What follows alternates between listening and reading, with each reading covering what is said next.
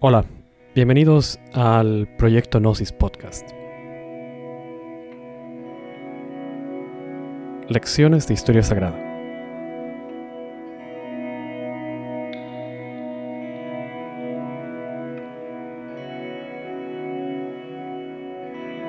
Déjenme decirles ahora mismo, al principio de este episodio, que el título de Lecciones de Historia Sagrada lo he tomado de, en realidad, el libro titulado 100 Lecciones de Historia Sagrada. Ahora les cuento de dónde viene ese libro, pero antes de ello déjenme hacerles un par de preguntas.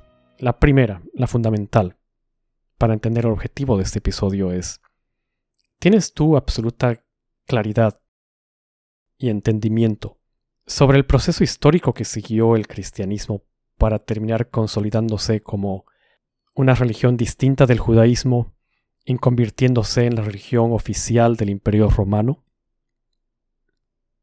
¿Entiendes cuál ha sido el proceso de transición entre judaísmo, que es lo que se cuenta en el Antiguo Testamento, o como también se le llama la Biblia hebrea, y el Nuevo Testamento, que es un concepto cristiano, dividir entre antiguo y nuevo, entiendes bien y conoces bien cuál es el proceso histórico que explica esa transición entre grupos autóctonos judíos que terminan fundando una religión que se consolida como una religión básicamente europea, la religión oficial del Imperio Romano.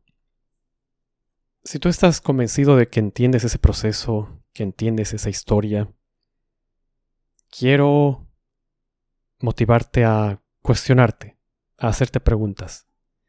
Y espero que en esas preguntas puedan abrirse algunos resquicios por donde pueda entrar un poco de aire fresco bajo la forma de nuevas formas de entender tanto esos procesos históricos como sus consecuencias para el pensamiento ocultista, esoterista, espiritualista del siglo XX y del siglo XXI, contemporáneos.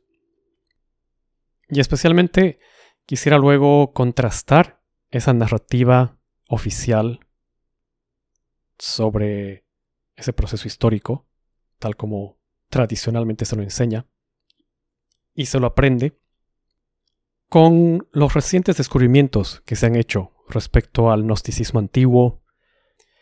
Entonces, para llevar adelante este análisis, acompáñenme en este viaje a lo largo de la historia un viaje a través del tiempo, y lo vamos a hacer en esta cápsula que se llama este libro 100 lecciones de historia sagrada. Bien, para quienes no conocen 100 lecciones de historia sagrada, este era un texto de lectura obligatoria para la materia de religión en la escuela primaria.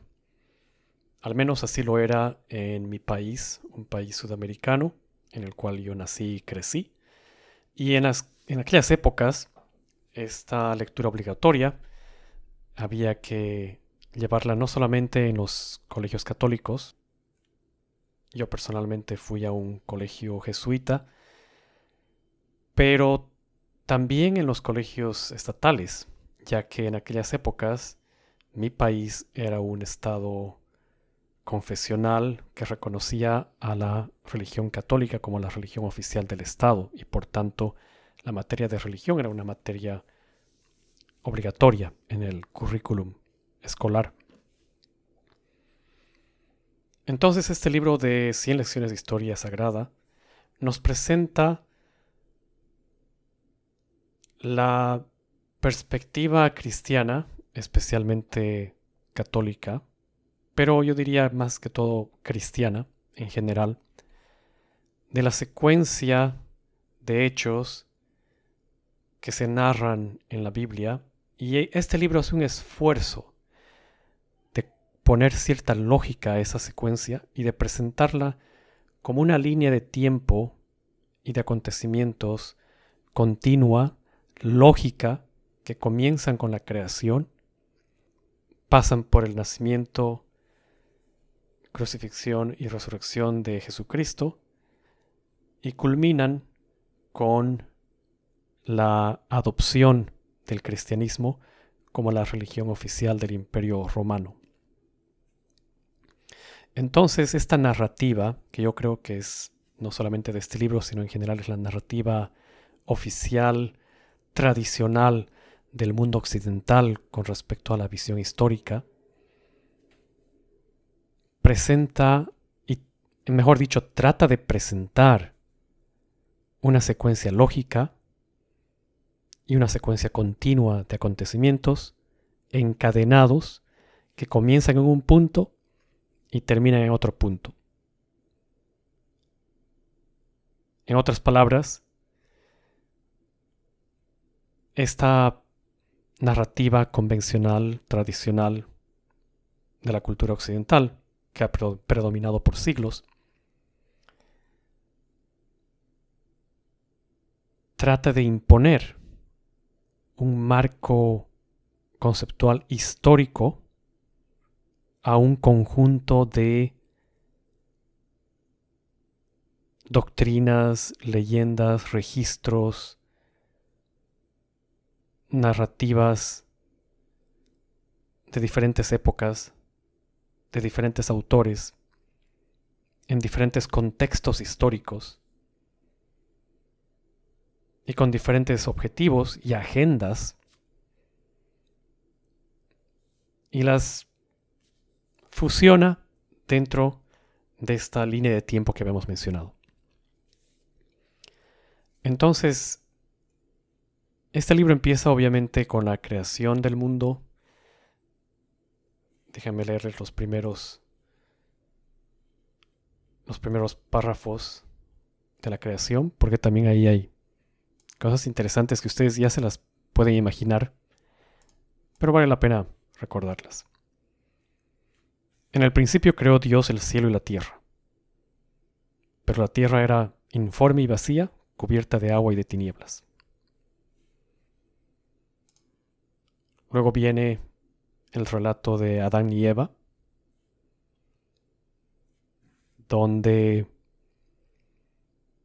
el libro nos cuenta que Dios había puesto a Adán y a Eva en un jardín delicioso llamado paraíso terrenal.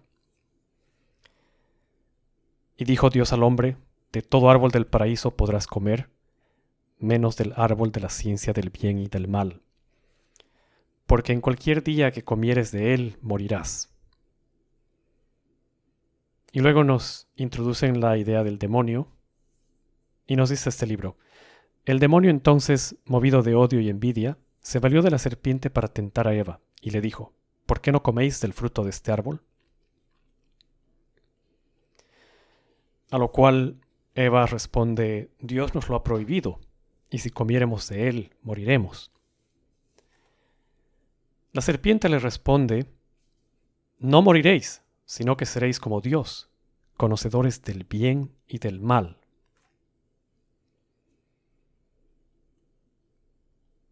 Entonces, continúa la narrativa y permítanme dedicar unos segundos más a esta escena de la narrativa bíblica que es común al cristianismo y, al judaísmo, donde Dios dice a la mujer, ¿por qué has hecho esto? refiriéndose obviamente al, a la desobediencia de comer del fruto prohibido. Y Eva responde, la serpiente me engañó.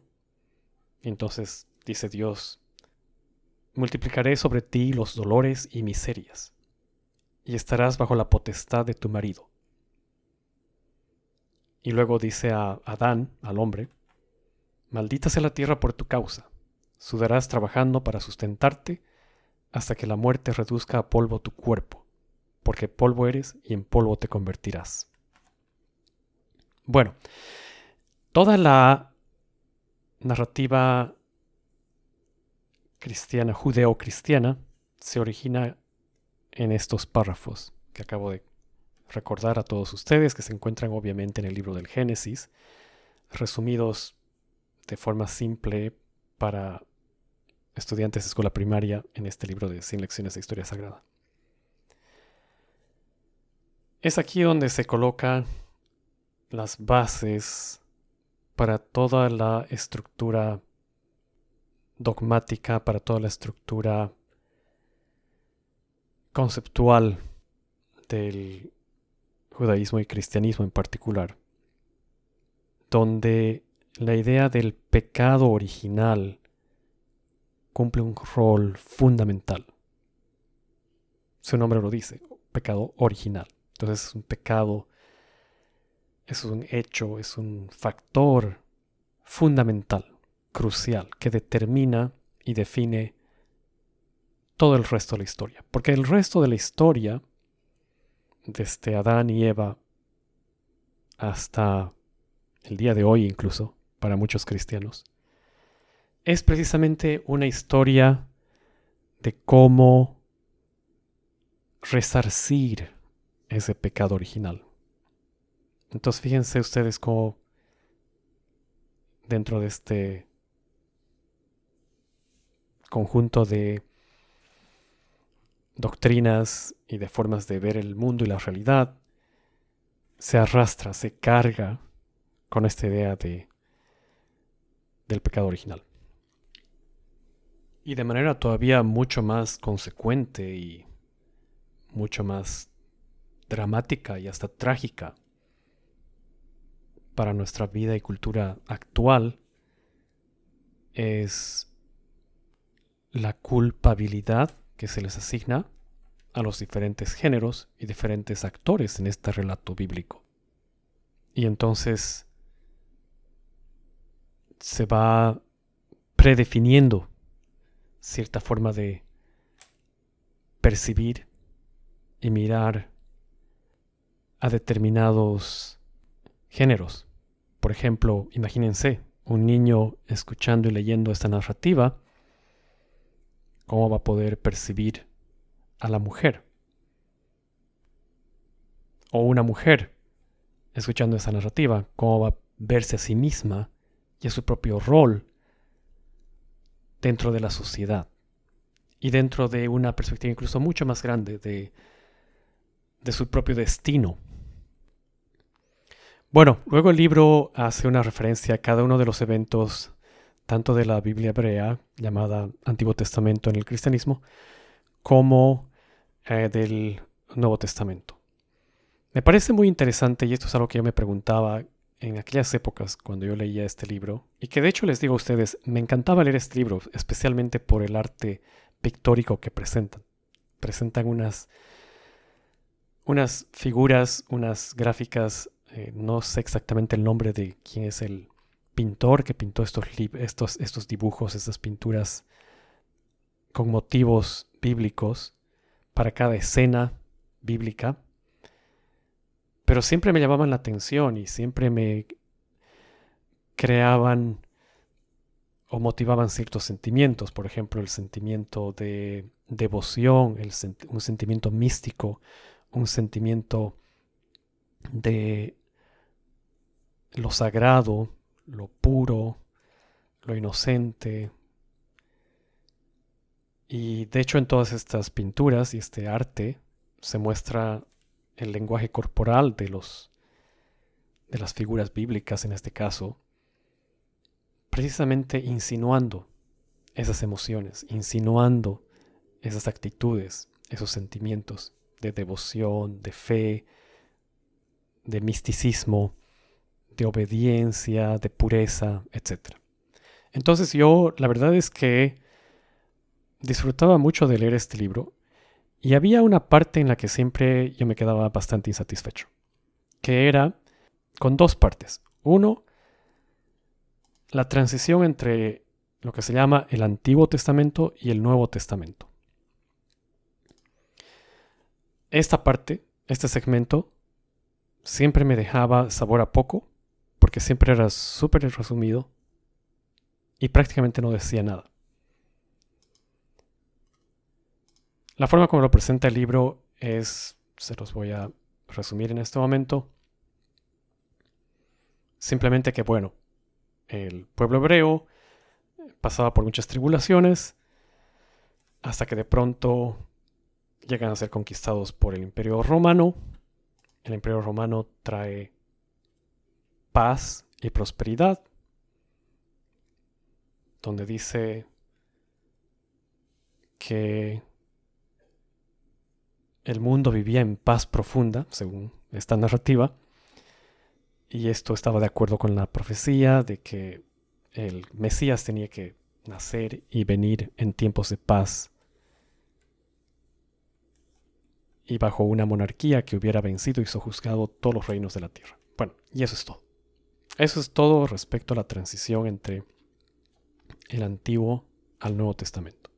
A mí siempre me quedaba la duda, cómo se pasaba de un sistema religioso, que en este caso era el hebreo, judío, al cristiano, donde se empezaba con, con la figura de Jesús, nacimiento de Jesús, las doctrinas de Jesús, etc. Porque siempre nos enseñaban, tanto en el colegio como en, las, en los sermones de la iglesia, etc., que había una distinción clara entre la figura de Jesús y el pueblo judío, la religión judía.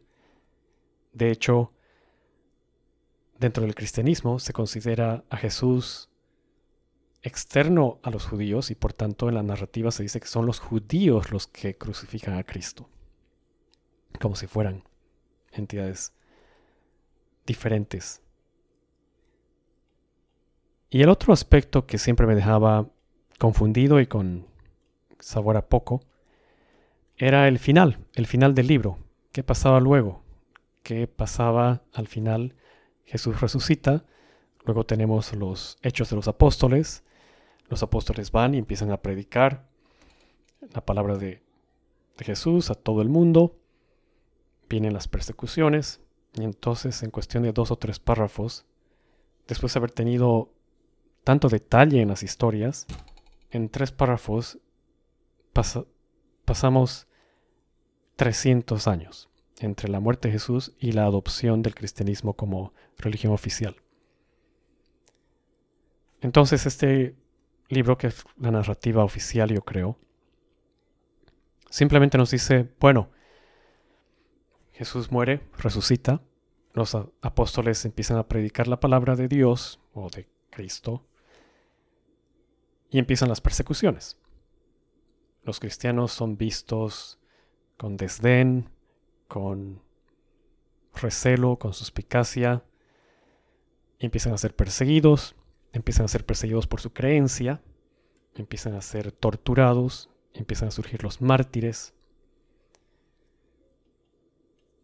Y a medida que más cristianos mueren y son torturados a lo largo de todo el imperio romano, se nos dice que empiezan a multiplicarse el número de cristianos. A tal punto que es una,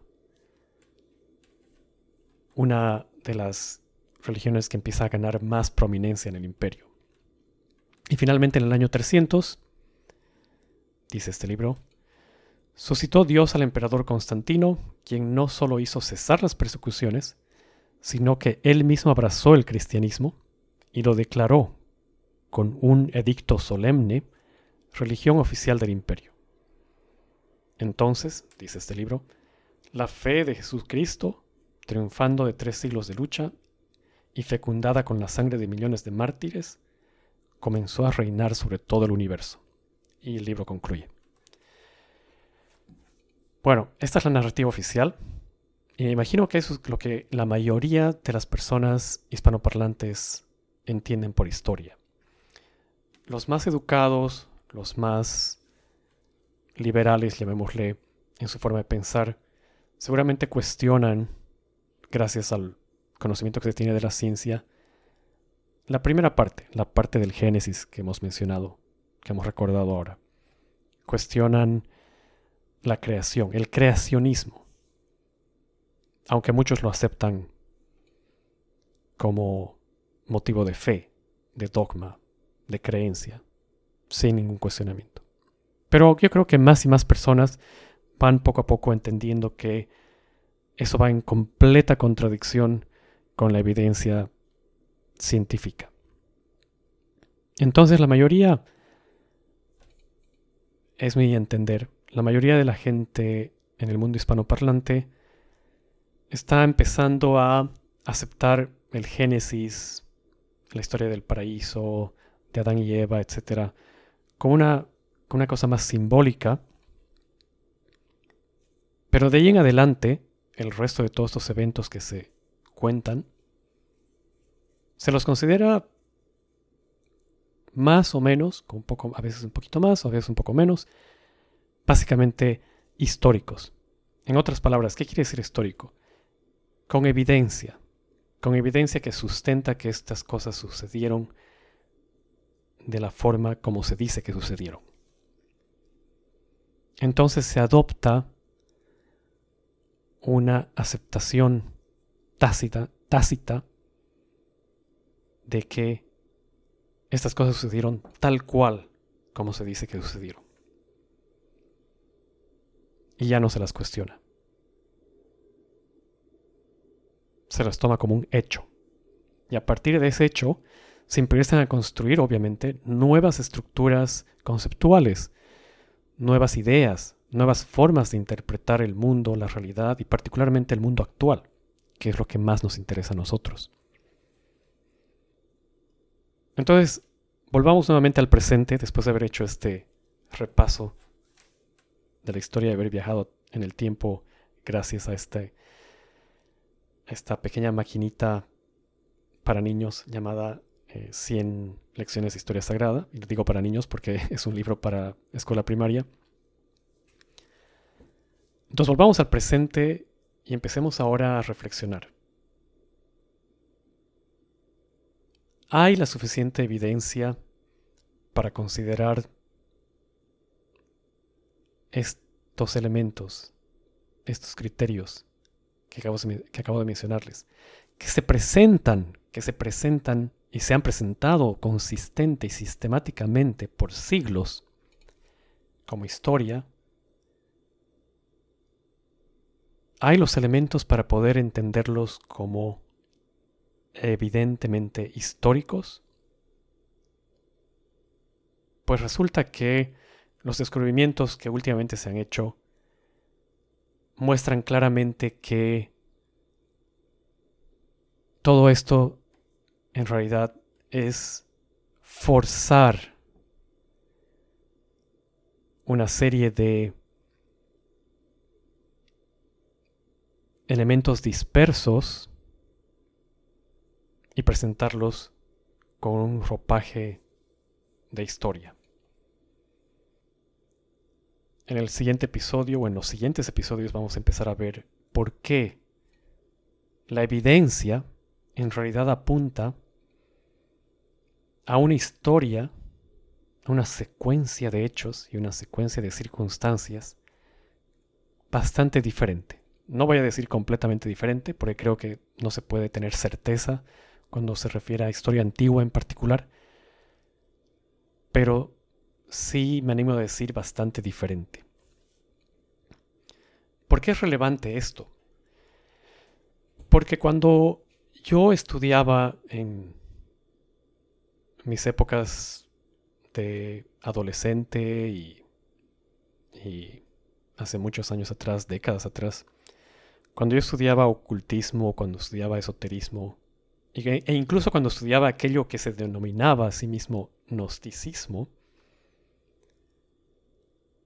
se utilizaba este mismo paradigma histórico, lo cual me parece irónico, como lo había aludido anteriormente, porque estos movimientos se decían contravenir, cuestionar y protestar contra el dogma de la iglesia y del cristianismo, de la religión establecida.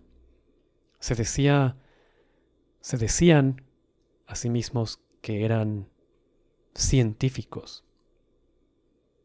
Pero curiosamente, cuando se los analiza a la luz de lo que se ha descubierto en las últimas décadas, resulta que son perspectivas, obviamente, porque se trata de seres humanos que han elaborado ideas sobre la base de lo que conocían, el mundo que conocían. Son ideas, son conceptos que a pesar de que tienen ideas innovadoras porque incluyen ideas de Oriente, ideas del Asia, ideas del Antiguo Egipto, hermeticismo y otro tipo de elementos, de todas maneras continúan con el paradigma de esta línea de tiempo secuencial, histórica, bíblica.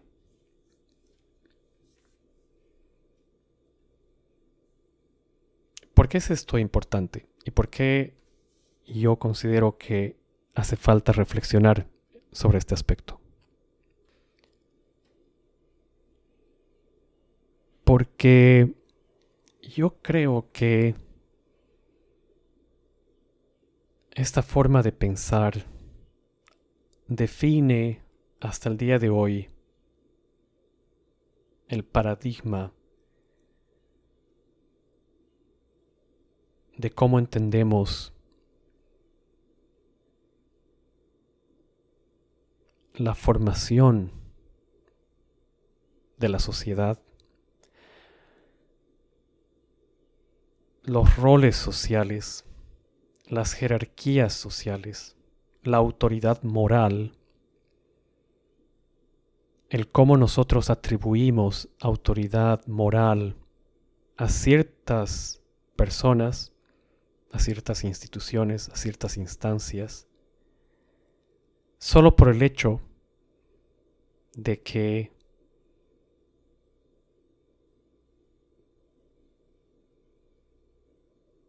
representan el resultado lógico de esta secuencia histórica. Y como ustedes obviamente pueden deducir, eso tiene profundas implicaciones sobre cómo nos vemos a nosotros mismos, cómo nos vemos a nuestro, cómo vemos a nuestro prójimo y cómo nos relacionamos a nivel social, a nivel de clases sociales y a nivel de etnias, a nivel de países, de culturas, y cómo esos criterios se posicionan a un nivel muy, muy subconsciente. ¿Y por qué se posicionan a un nivel muy subconsciente? Porque como les mencionaba, y es por eso que escogí este libro para empezar esta charla, para empezar este programa como con el primer episodio. Porque este condicionamiento cultural empieza ahí. Empieza incluso antes de que nacemos. Y luego una vez que nacemos, dentro de la familia, y luego en la primaria, empezamos a recibir estos criterios y obviamente a esa edad el ser humano no está con la capacidad de criticar o de razonar críticamente sobre lo que aprende. Entonces los absorbemos como elementos fácticos, como elementos que definen la realidad. De tal forma que ya cuando somos más adultos, incluso cuando llegamos a, la adolescencia y posteriormente a la edad adulta, cualquier teoría que se enmarque dentro de esta narrativa nos resulta natural, nos resulta lógica, nos resulta obvia y nos es difícil cuestionarla. Nos es difícil encontrar un motivo para criticarla constructivamente, sobre todo para reflexionar sobre lo que significa para nuestra vida y para nuestra sociedad. Ahora yo les pregunto a ustedes, y me gustaría que ustedes me manden sus comentarios a través de la cuenta de Twitter o a través de la cuenta de Facebook. A propósito, me queda pendiente crearla, pero ya la voy a crear prontamente y la pueden encontrar con el nombre de este podcast. ¿Cómo observan ustedes la manifestación de, este, de estos paradigmas que acabamos de discutir, que se los, se los acabo de describir en su vida cotidiana y sobre todo en cómo se estructura luego las narrativas de roles de género, roles sociales, roles y comportamientos sociales y las dinámicas de poder que existen en la sociedad entre diferentes grupos. Y sobre todo cómo les condiciona a ustedes para poder entender el pasado, el futuro y en función de eso el presente. Bueno, eso es todo por hoy. Espero que hayan disfrutado este monólogo. Espero que no los haya aburrido. En el siguiente episodio voy a presentarles y voy a discutir y analizar el otro lado de esa historia, en realidad la verdadera historia. Y nos vamos a concentrar especialmente en las herejías. Porque son las herejías las que precisamente empezaron a cuestionar esta narrativa histórica. No se pierdan el próximo episodio, porque creo que el próximo episodio va a ser todavía muchísimo más interesante, porque es algo que tal vez no lo han escuchado, cosas que no han escuchado hablar anteriormente, pero voy a hacer el máximo esfuerzo para que sea de hecho más ameno, más interesante y les pueda proporcionar a ustedes sobre todo un material nuevo. Entonces, les agradezco por su tiempo, les agradezco por su atención. Espero sinceramente conectar con ustedes a través de las redes sociales. Háganme saber sus comentarios, háganme saber sus sugerencias. Por favor, suscríbanse al podcast. Aprieten el botón de suscribirse porque, aunque no lo crean, una sola suscripción de una sola persona hace mucho, hace la diferencia para que se pueda visibilizar más este podcast y pueda llegar a un público más amplio y podamos tener una comunidad más grande para discutir estas ideas. Bueno, eso es todo por hoy. Como siempre, espero que todos ustedes se mantengan sanos y salvos y nos encontraremos pronto en el próximo episodio. Hasta la próxima.